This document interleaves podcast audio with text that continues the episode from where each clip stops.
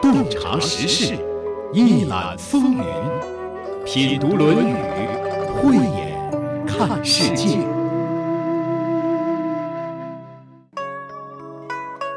在做这期节目的时候，我把给节目取题目的工作放在了前面，所以这期节目现在就有名字了，叫《穷书生和大富豪的较量》。穷书生穷到什么程度了呢？一箪食，一瓢饮，在陋巷。他没有什么漂亮的餐具，就用竹篮子盛饭；也没有精致的茶杯，就用瓢舀着直接喝水。居住的房子也很简陋，是陋巷，也不知道雨天的时候会不会漏雨呢。生活条件是很差，可这个人倒也能自得其乐。他酷爱读书，每天都乐呵呵的。还有一位是大富豪，有多富呢？他是做跨国生意的，是当时的豪商巨贾，经商往来于各诸侯国。他乘坐四匹马并配牵引的车子，这在当年是绝对的豪车，把什么宝马、奔驰、凯迪拉克都甩下了好几条街。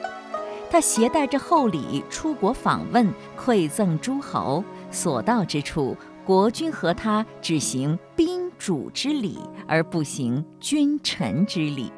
你看他厉害吧？谁能有这个待遇啊？这个人固然富有，还喜欢学礼，非常富有修养。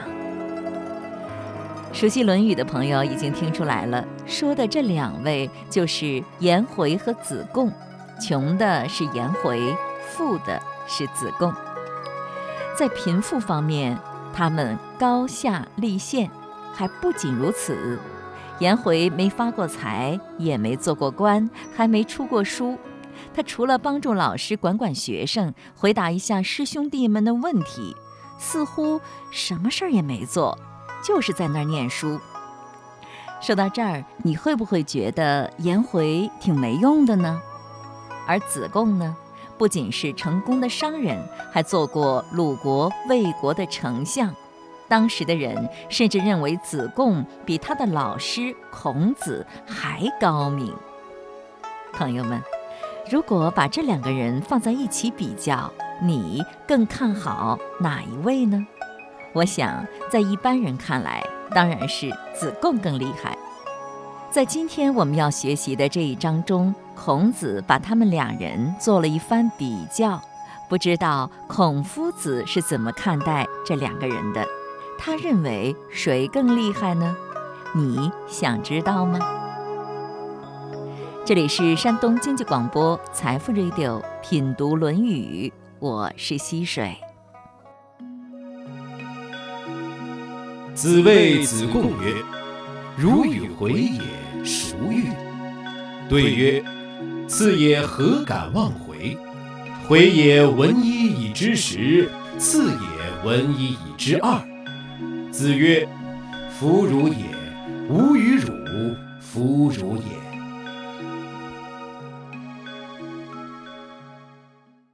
孔子对子贡说：“你和颜回相比，谁更胜一筹啊？”子贡马上回答说。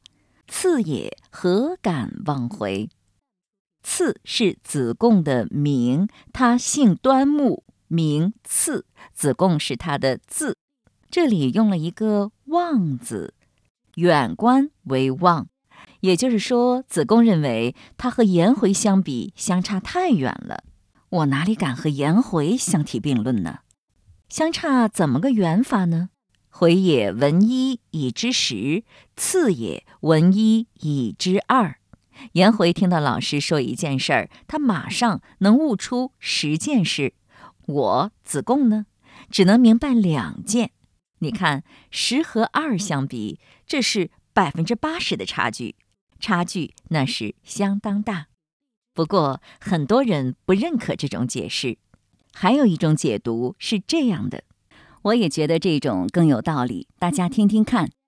闻一以知十，这个十不是当数字讲，那它是代表什么呢？是全体，不是听一件知道十件，而是听一件就全知道了，可谓一闻即悟，豁然开朗。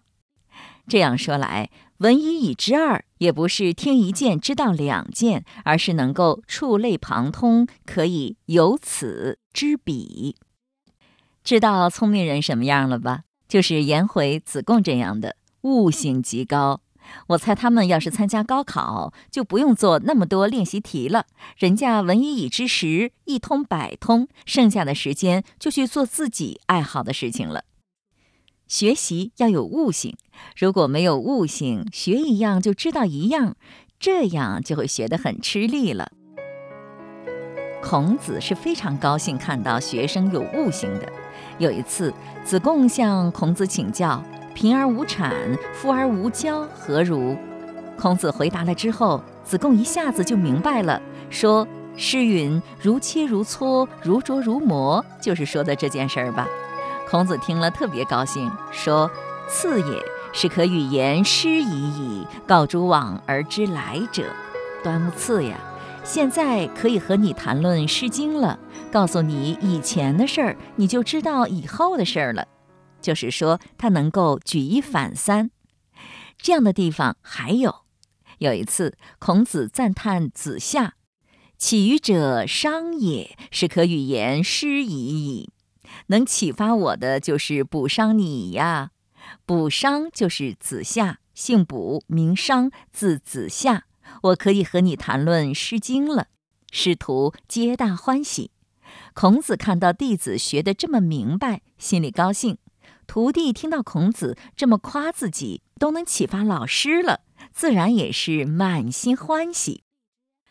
不过说到这里，我忽然觉得，这些例子，无论是当代的还是古代的，用来作比子贡还比较恰当，就是举一反三的能力嘛？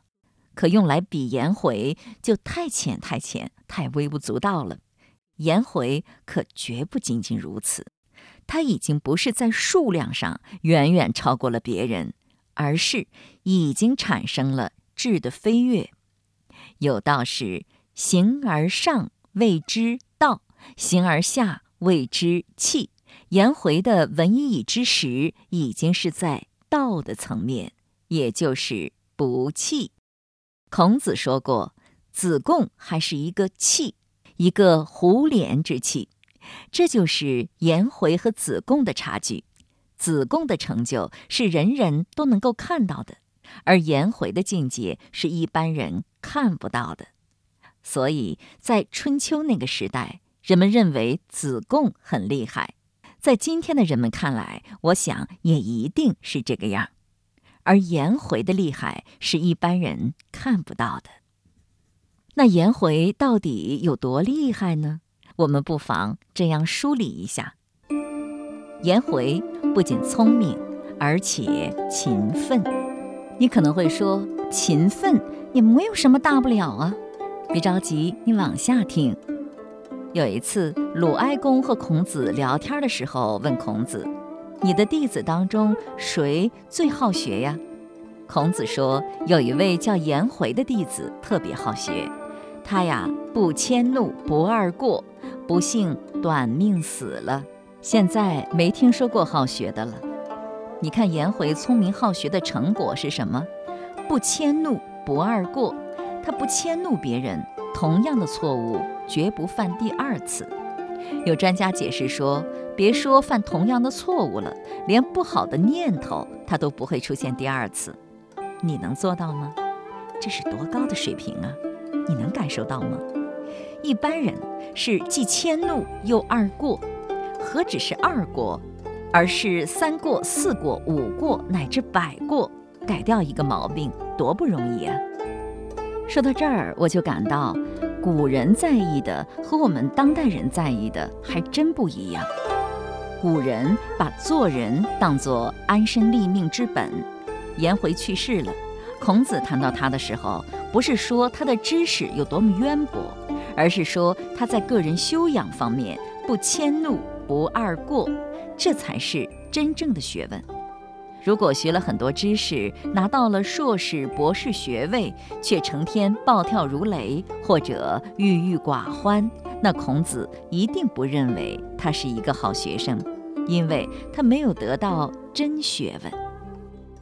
孔子对颜回评价之高，在孔门诸多弟子当中实在是首屈一指，而且他的水平非明眼人看不出来。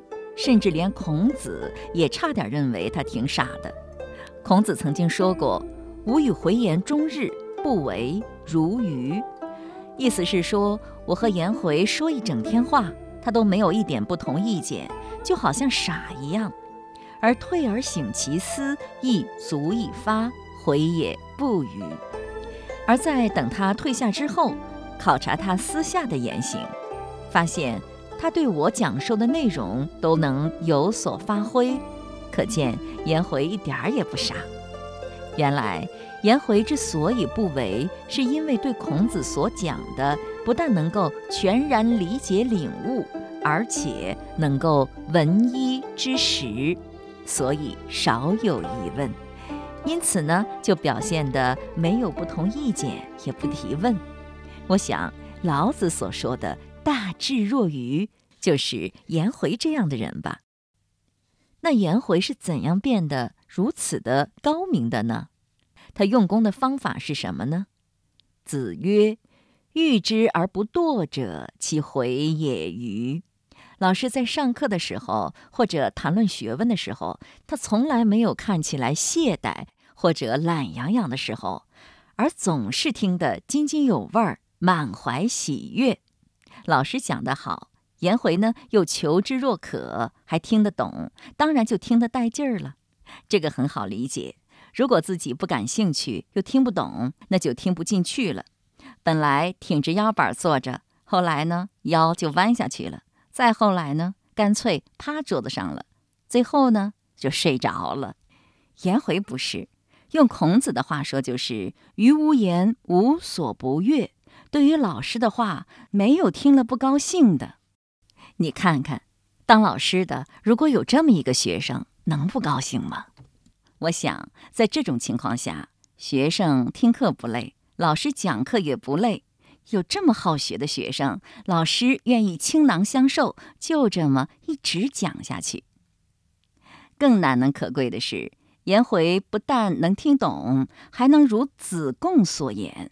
回也闻一以知十，这可不是数量上的不同，就是一下子升华了，全知道了。因为他已经通达了那个一以贯之的“一”，就是道。难怪孔子喜欢他，他能心开意解，而且还能化为行动。这样的学生谁不喜欢呀？真是可遇而不可求。可惜的是，颜回年纪轻轻就去世了。那颜回活了多少岁呢？《史记·仲尼弟子列传》当中记载：颜回者，鲁人也，字子渊，少孔子三十岁。回年二十九，发尽白，早死。颜回二十九岁的时候，头发就全白了。他的寿限不高，很早就去世了。鲁哀公十四年，孔子七十一岁，颜回去世。由此推断，颜回去世的时候应该是四十一岁。孔子把颜回视作可以继承自己衣钵的人，而他却早自己而去，这让孔子非常的伤心。在颜回短暂的一生中，有十四年是追随孔子奔走于各国的。回到鲁国之后，也没有当官，而是穷居陋巷。他生活在一个乱世，礼崩乐坏，天下大乱。在这样的世道，儒家的仁义的志向，还有王道的政治理想，就不受待见了，被认为是迂腐虚伪的。《史记·孔子世家》当中记载了颜回的这么一段话：“夫道之不修也，是吾之丑也。”道即以大修而不用，是有国者之仇也。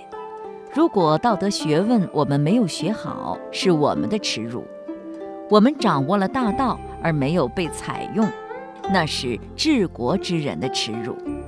在当时的社会形势下，颜回的选择是一辈子不当官，一辈子跟着孔子。孔子总是对颜回赞叹有加，用之则行，舍之则藏，唯我与尔有是夫。如果被任用呢，就施展抱负；不被任用呢，就藏身自好。只有我和你才能做到这样吧？你看，孔子在这里是把他和自己相提并论的。前面我们还谈到过。一箪食，一瓢饮，在陋巷，人不堪其忧，回也不改其乐。孔子本人呢，是饭疏食饮水，曲肱而枕之，乐亦在其中矣。你看，他两个人在境界上，在志趣上多一致啊！颜回是孔子的知音，孔子那么多弟子，颜回是为数不多的能够真正懂得孔子的。可是颜回却不幸短命死矣，孔子非常伤心，悲叹着说：“天丧予，天丧予，老天这是要我命啊！”学生们看到夫子这么难过，就劝他：“夫子啊，你这样悲伤是不是太过了？”孔子说：“有痛乎？非夫人之为痛而谁为？是太悲伤过度了吗？”我不为这个人悲伤过度，又为谁呢？很多人都认为孔子是个官迷，因为他说过“学而优则仕”。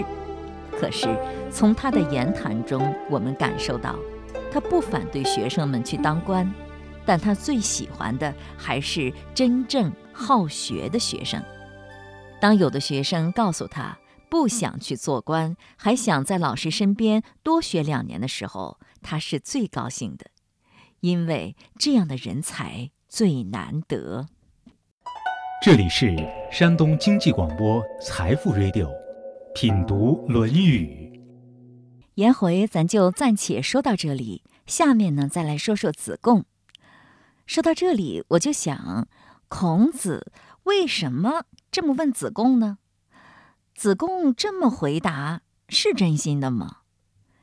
子贡有一个特点，就是子贡爱方人，就是他好评论别人，说这个人怎么怎么样啊，那个人如何呀？孔子说：“次也，贤乎哉？夫我则不暇。你端木赐就什么都好吗？要是我就没有这闲工夫。我猜孔子在这里或许有这样的用意。你别光说别人了，拿你自己和颜回比比看，怎么样啊？此外。”子贡天分很好，自视也很高，再加上他很忙，用在学习上的时间就很少了。孔夫子希望他学有所成，就用这种方式敲打敲打他。那么子贡认为自己真和颜回相差这么远吗？还是他在这里客气一下呀？嘴上谦虚，心里未必这么认为。在这里呢，我引用一段台湾唐玉玲老师的分析。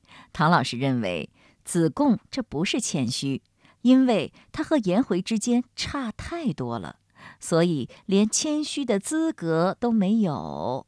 我觉得挺有道理的。打个比方，就像我一个普通人和马云比较，谁的财富多？你说我咋谦虚啊？这都明摆着，没法谦虚。子贡就是这样。或许有人又会说了，那子贡也很厉害呀，他口才了得，会做生意，擅长外交，人又聪明，悟性也很好。没错，子贡天赋是很好，也有学习的愿望，怎么就不如颜回了呢？他不如颜回用功啊。子贡做生意，他在老师身边学习的时间就远远不如颜回了，没花那个时间，没下那个功夫。自然也就没那个成就。听了子贡的回答，孔子的态度是：我完全同意。弗如也，吾与汝弗如也，不如啊！我和你都不如他，这就更让人疑惑了。怎么孔子还说自己不如弟子呢？这是孔子在谦虚吧？还有的说是孔子在大大的打击了子贡一番之后，再来安慰一下，于是呢就说我也不如颜回。我觉得唐榆林先生的观点值得听一听，他是这么看的，他认为这是孔子觉得自己真的不如颜回。你瞧，这说话的语气是感叹的说。弗如也，吾与汝弗如也。弗如也说了两遍。如果是客气谦虚呢，不会有如此发自肺腑的感叹。你想想是不是？平常我们也说客气话，什么哪里哪里，岂敢岂敢，都是比较轻描淡写的。所以从这句话的语气当中，我们就能够体会到孔老师的这话是发自肺腑的。由此，我们也感到孔子的胸怀。一般情况下，老师是不愿意承认自己不如弟子的。老师嘛，是教人家的，那个面儿得撑着。孔子不需要，他为青出于蓝而胜于蓝感到由衷的高兴。我们都知道，孔子有一句话是说他自己的。吾十有五而志于学，三十而立，四十而不惑，五十而知天命，六十而耳顺，七十而从心所欲不逾矩。说的是孔子在不同的年龄达到了相应的境界。孔子的这些境界，颜回能做到几分呢？孔子三十而立，确立了自己的思想主张。颜回是三月不为人，也就是说，他已经能够立于人的境界，不动摇了。孔子四十而不惑，颜回则是履空，也就是他已经多次能够达到坐忘，就是入定的程度。可见他在道的正境上已经有了相当的水平了。五十而知天命。颜回已经知道自己的天命就是传承孔子之道，所以他一直追随在孔子身边。耳顺，他对于孔子的话是无所不悦，并且做到了有若无，实若虚，犯而不教。这可不是一般人能做到的。在颜回四十一岁去世之前，他已经达到了孔子六十耳顺的。人生境界，如果他能长寿如孔子，就能够超过孔子了。这一章讲的是子贡和颜回的比较，在日常生活中，我们也会进行各种比较。我们一般比较的是什么呢？有人这样总结了一番：十岁看智力，二十看学历。三十看能力，四十看精力，五十看财力，六十看体力，七十看病力。你看孔子在比什么？比的是学历吗？那时候也没什么学历，比的是智力吗？孔门的学问可不只是知识、智力那么简单的。子贡口才好，财富多，名声大。能外交，善经商，对鲁国的贡献大，对孔氏学校也多有资助，是一个有地位、有事功、有才情、有人脉的人。